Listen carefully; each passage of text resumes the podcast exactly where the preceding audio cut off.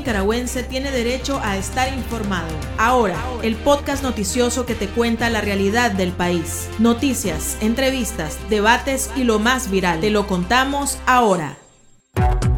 Bienvenidos al podcast de Artículo 66. En los micrófonos Marlene Balmaceda y Wilmer Benavides. A continuación, un vistazo de los titulares que han marcado este día. Presos políticos en el Chipote en peligro de desnutrición y adelgazamiento extremo. Almagro se reúne con expertos de la ONU encargados de investigar violaciones de derechos humanos en Nicaragua. Medio colombiano revela que Gustavo Petro dio la orden de no asistir a la OEA para condenar a Ortega. En el pulso anuncian posibles sanciones económicas de Estados Unidos contra el régimen. Iniciamos el podcast ahora, correspondiente a este lunes 29 de agosto de 2022. Las 5 del día. Las noticias más importantes. Los familiares de las personas presas políticas se encuentran sumamente alarmados por la reducción drástica de las raciones alimentarias que el régimen de Nicaragua proporciona a las personas detenidas en las celdas de la Dirección de Auxilio Judicial conocida como el Nuevo Chipote en Managua. En la reciente visita confirmaron que la situación está provocando en los reos el aumento de enfermedades infecciosas y estomacales. Escuchemos a César Dubois, esposo de la presa política Suyen a Ana Lucía Álvarez, hermana del activista Tamara Dávila, y a Vilma Núñez de Escorcia, presidenta del Centro Nicaragüense de Derechos Humanos. 30 gramos de frijoles, eh, un poquito de arroz, y si es gallo pinto, entonces un poquito de arroz y muchísimo menos frijoles. Eh, y nada más, no vegetales, porque nuevamente aquí en Nicaragua no solamente hay presos políticos y presas políticas, sino que hay presos y presas políticas torturados sistemáticamente. Esta es prácticamente la estrategia de la tortura, están manejando las resistencias de, de, las personas, tanto anímicas como, como físicas. La Alianza Universitaria Nicaragüense alertó que el líder estudiantil Lester Alemán, de 24 años, ha desarrollado taquicardia y migraña en la cárcel además de serios problemas médicos en su pierna derecha. El abogado de la familia ha solicitado en reiteradas ocasiones atención médica especializada para el joven y acceso al expediente clínico. Sin embargo, las autoridades continúan negándole el derecho. Los familiares del periodista deportivo Miguel Mendoza también informaron que en la reciente visita familiar pudieron constatar que el reo político ha perdido mucho peso y no le brindan la alimentación adecuada ni le permiten sus medicinas por ser un paciente crónico. El cronista y demás presos políticos del Nuevo Chipote tampoco tienen derecho a ver a sus hijos menores de edad. Escuchemos a Margin Pozo, esposa de Miguel Mendoza. Nos preocupa mucho eh, que Miguel esté en esas condiciones, que esté delgado, eh, porque si continúa así le puede provocar nuevas enfermedades y queremos a Miguel con salud y sobre todo lo queremos con vida. Asimismo, para nosotros también fue bastante incómodo que en esta visita nos llevaron a una sala que fue la sala donde se hizo el juicio, pero esta vez no tenían ventilación y eso eh, estaba provocando que mi cuñado, ya es una persona mayor de 60 años, se sintiera mal por la presión que estaba sintiendo. O sea, no teníamos ventilación, puerta cerrada y en ese lugar donde estábamos habían dos cámaras de seguridad, entonces nos sentíamos que no había privacidad. El gobierno de Gustavo Petro ordenó que Colombia no participara en la reciente sesión de la OEA que condenó la represión de la dictadura de Daniel Ortega. El medio colombiano Noticias Caracol reveló que la inasistencia del país sudamericano fue una decisión de su canciller Álvaro Leiva. El medio confirmó que el gobierno de Petro conocía sobre la sesión del 12 de agosto y decidió no asistir bajo el argumento de delicados aspectos de política exterior de carácter confidencial. El gobierno del primer presidente de izquierda en Colombia recibió una lluvia de críticas por su postura, a menos de un mes de haber tomado el poder. Opositores a Petro informaron que presentarán una moción de censura contra el canciller Leiva para que explique lo ocurrido. El secretario general de la Organización de Estados Americanos, Luis Almagro, informó a través de su cuenta de Twitter que se reunió con los integrantes del grupo de expertos independientes nombrados por el Consejo de Derechos Humanos de la Organización de las Naciones Unidas para investigar las violaciones de derechos humanos en Nicaragua. Almagro señaló que el organismo continental aseguró a los expertos que tienen la mayor colaboración de su parte con sus trabajos, que son de fundamental importancia para el futuro de Nicaragua. El grupo está conformado por el alemán Jean-Michael Simon, Alexandro Álvarez de Chile y Ángela Buitrago de Colombia, quienes tienen un año para investigar y presentar recomendaciones encaminadas a lograr la rendición de cuentas. En los últimos cuatro años, la Comisión Interamericana de Derechos Humanos ha otorgado más de 100 medidas cautelares para proteger la vida e integridad de 280 nicaragüenses ante el incremento de la represión en el país. El organismo indicó que desde 2018 ha registrado 399 peticiones sobre posibles violaciones de derechos humanos y ha recibido más de 1.900 testimonios, los cuales permiten reflejar las voces de las propias víctimas. Los datos fueron compartidos en el informe de balance de los resultados alcanzados por el Mecanismo Especial de Seguimiento para Nicaragua MECENI, instalado en el marco de las protestas sociales de 2018 las noticias más destacadas, el ritmo de la realidad nacional y debates para comprender el panorama social, ahora, el podcast informativo sobre Nicaragua.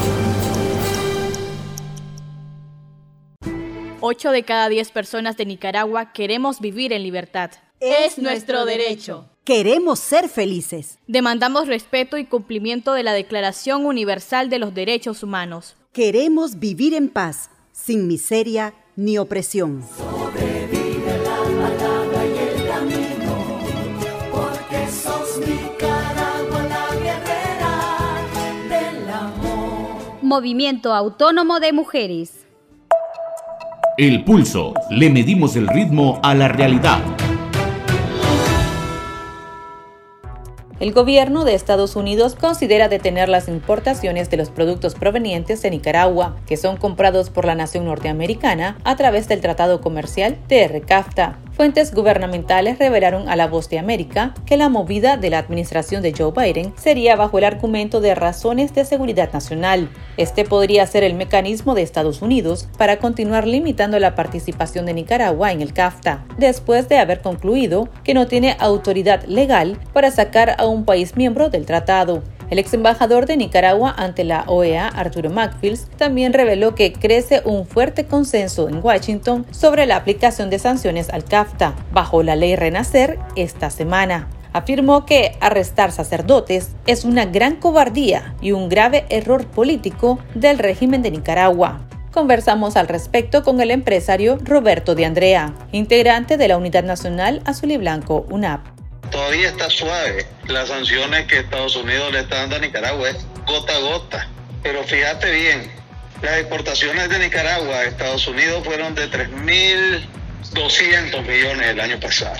Y de Estados Unidos a Nicaragua fueron de 1.400. petróleo crudo, petróleo refinado y, y materiales de comunicación. Y alguna que otra cosa, pues, ¿verdad? Materias primas para la fábrica y otras cositas. O sea, el problema no es el Tratado de Libre Comercio, el problema no es la sanción, el problema es el régimen dictatorial de Daniel Ortega. O sea, a Daniel Ortega no le interesa la economía del país, eso estemos claros. No le interesa que Carlos Pela pueda vender su producto más caro en Estados Unidos, no le interesa. A él le interesa vivir bien, vivir feliz, vivir tranquilo y que nadie lo moleste en la forma de manejar el, la finca Nicaragua para él. Sin embargo, estas eh, restricciones que estarían posiblemente implementando no deja de golpear al régimen o cree que el régimen igual pues no tendría mayor afectación. no va a tener ningún problema. Mm. Va a tener problema la empresa privada es una presión entonces directamente al gran capital. Que es la que exporta. O sea... Eh, ¿Qué va a pasar? Los rubros más importantes de exportación de Nicaragua a Estados Unidos es el oro. Y hasta castigado, ¿verdad? Con eniminas. Enimina, exactamente, ya está castigado. El otro rubro importante de exportación son zonas francas. Ya cerraron dos. Por ejemplo, ahorita el DR Casta, el DR Casta puede, eso pueden ser más o menos 1.700 millones más o menos que pueden estar mandando el DR CAFTA. ¿Y qué es el DR CAFTA? Es un tratado de Centroamérica y Estados Unidos, Dominicana, Taiwán y creo que hay otro país por ahí. Entonces, ¿qué hacen? Facilita la exportación y diversificación de productos netamente nicaragüenses, de origen nicaragüense. No es que vos vas a traer un producto de un país solo lo convertís y lo, lo, lo reenvasás y lo mandás. Es que hay, hay regulaciones de origen, ¿verdad?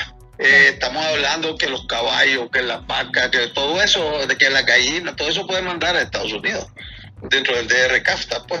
Los reptiles, hay varias cosas. Eso conlleva una responsabilidad de Nicaragua también en desgravar productos americanos.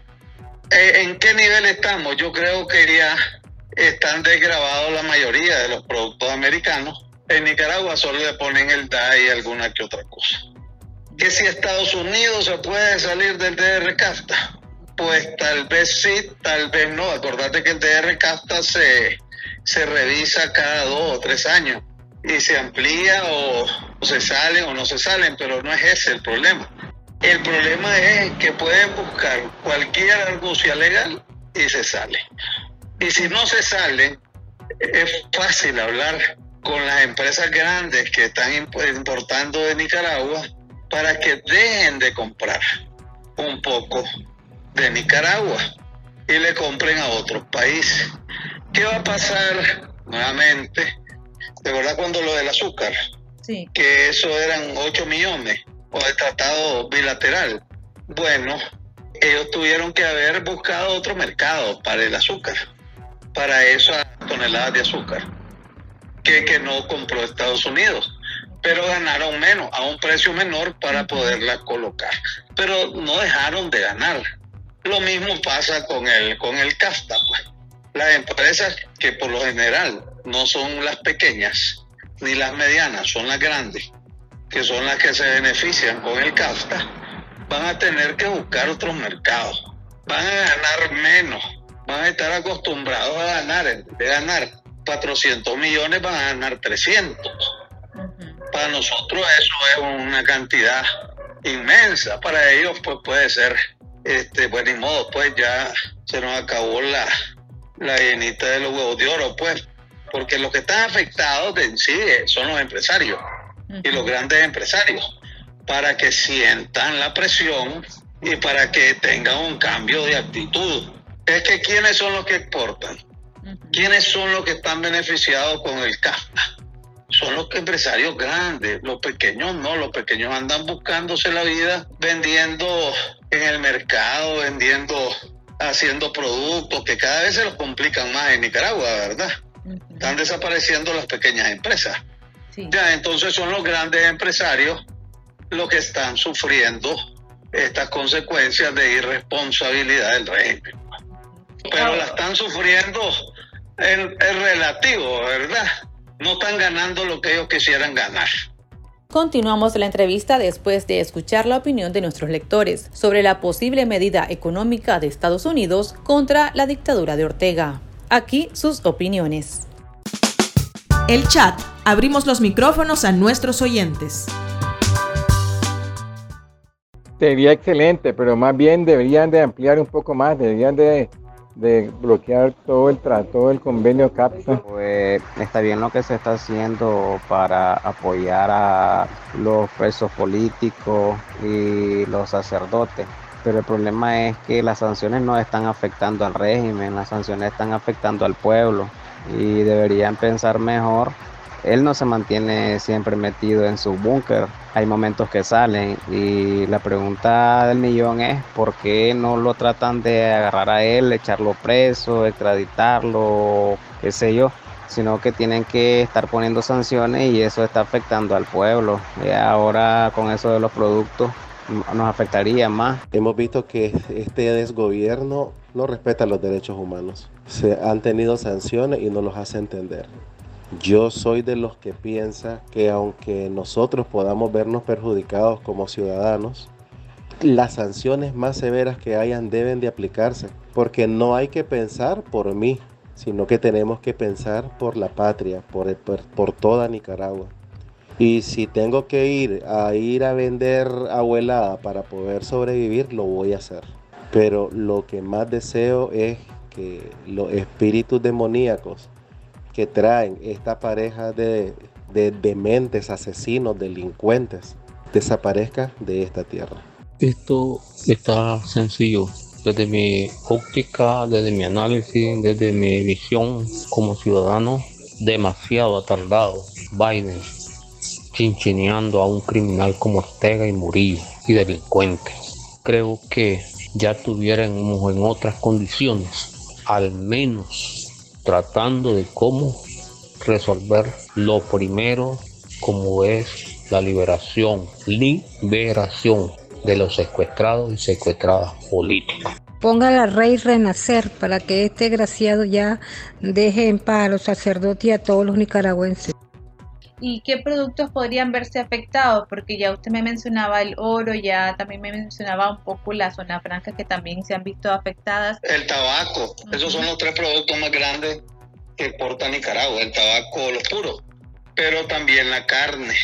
Por ejemplo, las carnes premium, el Tratado de Libre Comercio tiene cero aranceles a Estados Unidos, mientras que las carnes no premium, que son unos cort los cortes nacionales, digamos, tienen un 10% que se han ido desgrabando. O sea, cuando inició el CAPTA, pues se han ido desgrabando, que yo creo que ya deben andar por el 5 o tal vez menos, pues, por ciento. El café, por ejemplo, el café es otro de los productos afectados, pues. El café oro, pues. Bueno, pero esto no deja, en todo caso, de afectar la economía del país. Claro que así es. Los mariscos, y el queso y los textiles, esas son cosas que se ven afectadas también y van a afectar la economía del país. Yo te voy a poner desde este punto de vista. Si Estados Unidos y Europa le ponen a Nicaragua la mitad, no toda, la mitad de las sanciones que le pusieron a Rusia, ¿creerías vos que ese gobierno estaría ahí todavía? La, con la mitad de las sanciones que le pusieron a Rusia el gobierno ya no existiría en Nicaragua. Pero la verdad es que solo les está dando, Estados Unidos solo les está demostrando poquito a poquito, poquito a poquito para ver hasta dónde entiende, ¿verdad? Bueno, antes de mencionarle el tweet que publicó Arturo Macpils, el ex embajador, él mencionaba de que, que estas eh, posibles sanciones a la parte económica pues de, del CAFTA y bueno bajo la ley Renacer se debe a un error político del régimen al perseguir a la Iglesia Católica y en particular a líderes religiosos como Monseñor Rolando Álvarez. ¿Usted está de acuerdo con que realmente esta persecución religiosa es la que está terminando de, de lograr que países como Estados Unidos quieran presionar más a Ortega? No, y fíjate que yo creo que se fue muy suave Arturo Maxfield en ese sentido, porque no solo los religiosos están siguiendo y están exiliando, a los ciudadanos nicaragüenses también.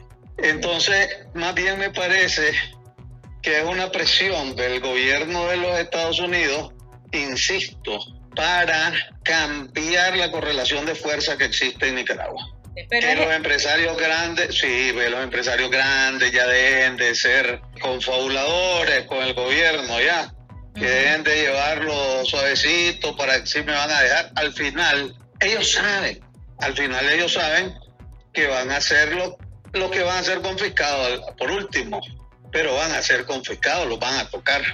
Entonces, esa correlación de fuerza, de miedo, la dictadura de Nicaragua o el de gobierno de Nicaragua está basado en el temor y la fuerza.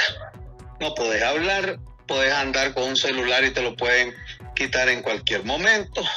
O sea, la correlación tiene que cambiar. No es posible que un 15% de personas manejen al 85% de, de, de los demás. Eso, eso, esa correlación y ese miedo tiene que ir cambiando Y los empresarios también, que también tienen miedo, pues también tienen que ir cambiando su forma de, de pensar. Que caiga de una sola vez entonces, por ejemplo, la ley Renacer. La ley Renacer es una de ellas. Y, y, no, hubiera que no la han aplicado, ¿verdad? Sí. Porque no la han aplicado porque hay un vacío de poder y un vacío de liderazgo. Por ejemplo, aplican la ley Renacer ahorita o aplican las sanciones que le han aplicado a los otros países que son súper más fuertes. ¿Quién queda en Nicaragua? Te pregunto, ¿hay alguien? Tener liderazgos presos en el exilio. Entonces no hay, pues, no hay nadie que pueda que pueda tomarle. Y, y ya después de Somoza, cualquier cosa ya sabemos que eso es mentira. No hay un liderazgo hasta que nosotros, en las diferentes plataformas, los que somos opositores, nos constituyamos como una fuerza unida. Para estar al tanto del acontecer nacional y conocer las voces calificadas sobre la realidad nacional, ahora el podcast informativo sobre Nicaragua. En abril el fuego está encendido en miles que han dicho nunca más. Sembraron semillas de esperanza por Nicaragua. La tierra las acurrucó y germinó con amor. Sus rostros van por las calles, entre nosotros están. La semilla se multiplicó con flores y frutos, trayendo esperanza para resistir, a pesar de la plaga y maleza que quisieron dañar la semilla. Múltiples voces susurran, liberate y desprendete de todo lo que te impide ser y volar en libertad. Que lo malo se va a acabar, que lo bueno ya va a empezar. Ya no quiero llorar de pena, solo quiero cantar a sus cenas, que el cielo me quiere cantar. Movimiento Autónomo de Mujeres. Sigo creyendo que lo malo acaba, que lo bueno viene, la conciencia te llama. Tendencias, la viralidad de las redes sociales. El especialista en Administración de Justicia Yader Morazán denunció que la curia episcopal de Matagalpa continúa ocupada por la policía del régimen. En la sede, según el abogado, hay alrededor de seis uniformados viviendo dentro del lugar, los cuales se encargan de interrogar a tres sacerdotes que se turnan para cuidar el palacio episcopal, a pesar que los señalamientos no corresponden a la ley de crimen organizado, que es la única ley que ampara ocupaciones en materia penal. Morazán cuestionó a los líderes de la iglesia preguntándoles qué dicen sobre la situación. Aquí termina el episodio de Ahora de Artículo 66. Continúe informándose a través de nuestro sitio web www.articulo66.com. Síganos en nuestras redes sociales. Nos encuentra en Facebook, Twitter, TikTok e Instagram y suscríbase a nuestro canal de YouTube. Hasta la próxima. La información veraz y de primera mano está ahora. No te perdás el podcast noticioso que te cuenta la realidad del país. Compartí y pasa la voz.